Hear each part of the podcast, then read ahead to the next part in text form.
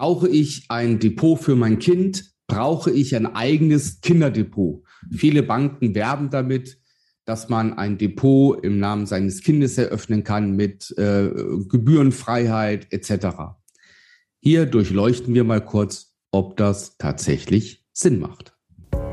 Wie du als Familienvater finanzielle Freiheit erreichst und Vermögen aufbaust, ohne Finanzexperte zu sein. Herzlich willkommen beim Podcast Papa an die Börse. Vom Familienvater zum Investor mit Marco Haselberg, dem Experten für Aktien, Investment und Vermögensaufbau. Heute ist ein ganz besonderer Tag. Heute wird meine große Tochter vier Jahre alt. Sie ist derzeit noch im Kindergarten. Wir haben alles vorbereitet und freuen uns, dass wir Geburtstag feiern können. Und mich ereilte auch schon mehrfach die Frage, Marco, macht es Sinn, ein Kinderdepot zu eröffnen? Und ich möchte den heutigen Tag, heute Vormittag mal zum Anlass nehmen, kurz mit dem Video darauf einzugehen. Also, ähm, ich bin Vater. Ich habe zwei Töchter. Die große ist vier Jahre alt geworden. Und vor fünf Jahren habe ich mir auch die Frage gestellt, brauche ich ein Kinderdepot? Ich habe mich dann damit auseinandergesetzt, habe mir die Vorteile und die Nachteile aufgelistet und bin für mich zu einem ganz klaren Entschluss gekommen. Kinderdepots sind ein Marketinginstrument von Bankinstituten. Warum? Nehmen wir mal die Vorteile, die beschrieben werden. In der Regel ist doch klar, sind Kinderdepots gebührenfrei. Ich möchte doch als Finanzinstitut, möchte ich doch meine Kunden so früh wie möglich an mich binden und erhalten. Was liegt da nahe, wenn ich sage, Kinder zahlen bei mir nichts?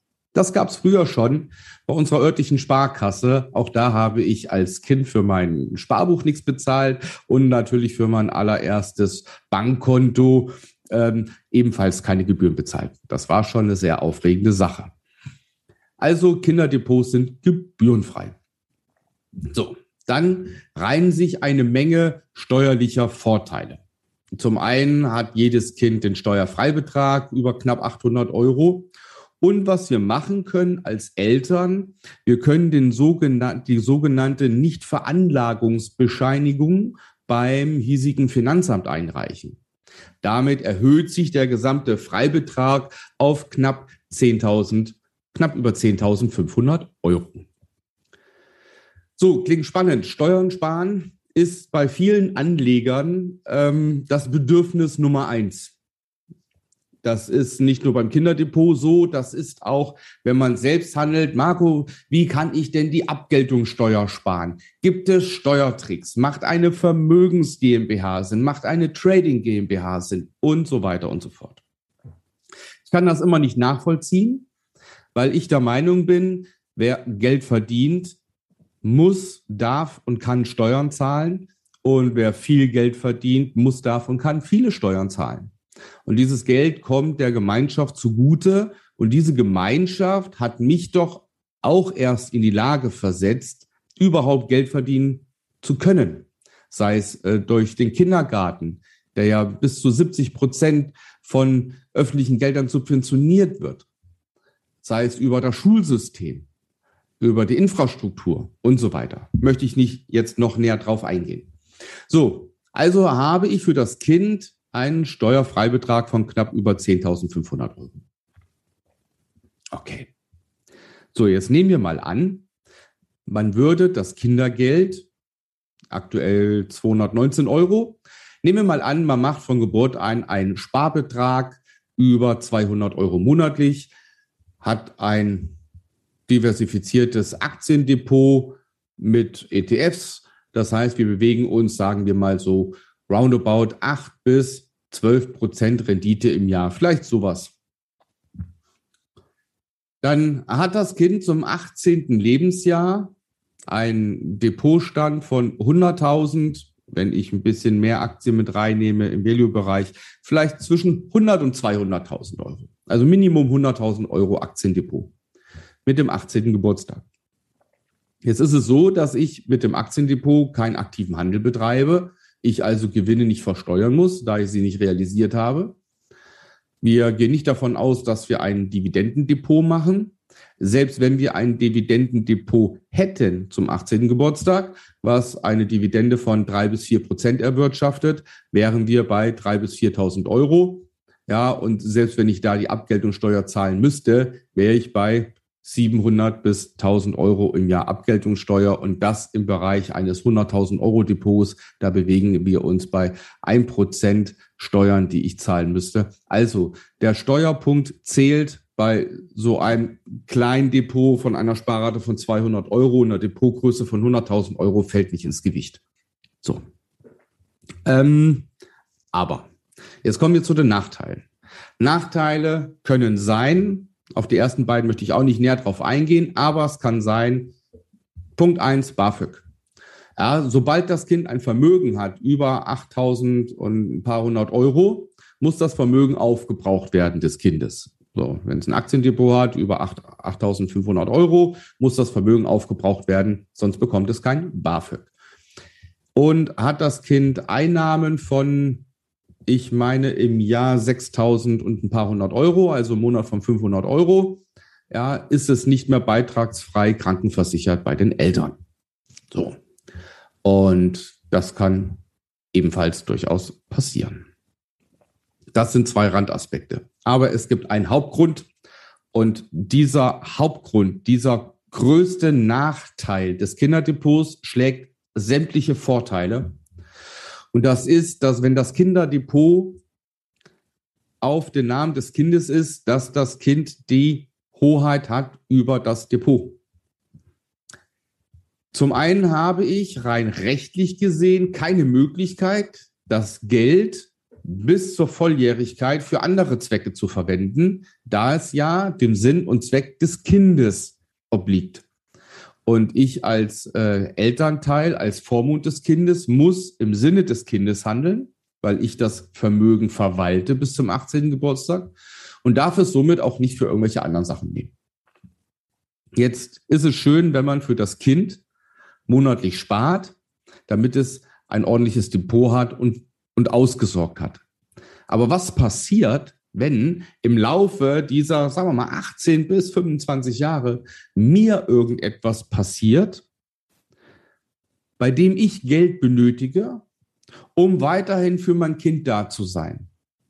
Das kann sein, dass mich eine, eine Behinderung ereilt, dass ich starke Einbußen habe in meinem Arbeitsleben, arbeitslos werde etc. Jetzt habe ich auf ein Kinderdepot sehr viel Geld und ich selbst habe keins mehr. Rein rechtlich darf ich jetzt nicht an das Vermögen meines Kindes gehen. Macht das Sinn? Nein. Ein anderer Punkt ist, ich liebe meine Töchter über alles. Und meine Eltern haben mich geliebt und lieben mich immer noch. Aber kann man seine Hand für ins Feuer legen als Elternteil, dass sein eigenes Kind immer vernünftig bleibt und immer im Sinne handelt, Vermögen aufzubauen, um Vermögen zu behalten, können wir als Eltern unsere Hand ins Feuer legen. Und da sage ich ganz klar, nein. Ich werde alles dafür tun, dass meine Kinder natürlich so aufwachsen, dass sie mit Geld vernünftig umgehen, dass die lernen, wie man Vermögen aufbauen kann, dass sie frühzeitig lernen, wie man Vermögen halten kann. Aber unser Kind beschützen und abschirmen vor schlechten äußeren Einwirkungen und wie es damit umzugehen hat, das können wir nicht in Gänze machen. Insofern bleibt immer ein gewisses Restrisiko. Und jetzt kann man sich ja auch selbst vielleicht mal in die Lage versetzen, wie hättest du dich gefühlt, wenn du damals zu deinem 18. Geburtstag ein Vermögen von 100.000 Euro bekommen hättest? Und da sage ich jedenfalls, wenn ich von mir spreche, das Vermögen wäre weg gewesen. Ja, es wäre ein besseres Auto, es wären viele Reisen, es wären eine Menge Partys gewesen. Also meine 100.000 Euro wären weg gewesen, wenn ich über so viel Geld hätte frei verfügen dürfen. Insofern macht es doch viel mehr Sinn, zu sagen, okay, wir machen ein eigenes Depot, ja, auf den Namen der Eltern. Und das Depot heißt zum Beispiel wie das Kind. Und jetzt spart man 200 Euro im Monat, ja, macht Sondereinzahlungen von Geburtstagsgeldern oder sonstigen Geschenken, Geld, Geldgeschenken und spart für das Kind an. So, und dann hat man mit dem 18. Geburtstag des Kindes 100.000, 150.000 Euro im Depot. So, jetzt kann ich doch wunderbar sagen, okay, jetzt verkaufe ich einen Teil für 10.000 Euro, zahle die 2.600 Euro Abgeltungssteuer plus Solidaritätszuschlag, habe dann 7.400 Euro und kann für das Geld im Führerschein bezahlen und ein kleines Auto bezahlen. Jetzt kann ich mein Kind während der Ausbildung unterstützen.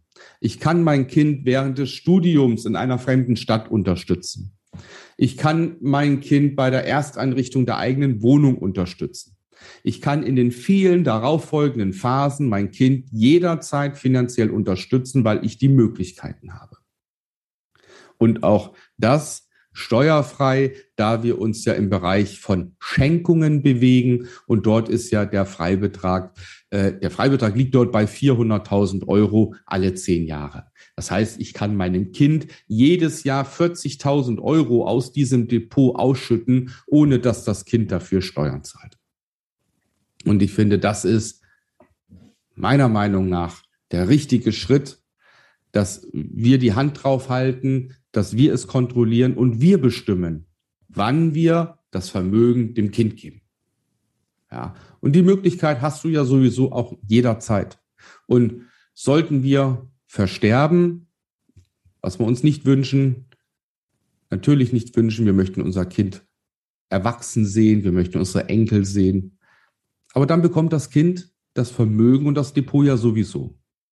Also insofern für mich Bestand und besteht auf keinen Fall die Möglichkeit oder die Erwägung eines Kinderdepots, sondern ein Depot anzulegen, wo man ausschließlich für das Kind anspart. Das macht Sinn, dass man das trennt. Nicht nur, nicht nur das macht nicht Sinn, sondern das ist zwingend notwendig, dass ich ein Depot für mich habe und, oder mehrere Depots für meine Ziele und ein separates Depot am besten noch bei einem anderen Broker, dass es gänzlich getrennt ist, nur für das Kind. Und so wird es nie Streit geben, dass das Kind das Geld möchte, weil es endlich 18 ist, sondern man kann harmonisch zusammenleben und das Kind in vielen Lebensphasen unterstützen. Ja, diese Tricks oder diese Tipps und noch viel mehr können wir gerne erörtern in einem kostenfreien Erstgespräch. Hierzu kannst du dich bewerben auf marcohaselberg.de-termin und dann unterhalten wir uns zwei und schauen, ob und wie ich dir sonst noch weiterhelfen kann. Ich wünsche dir weiterhin gutes Gelingen, viel Erfolg, bleib gesund, dein Marco.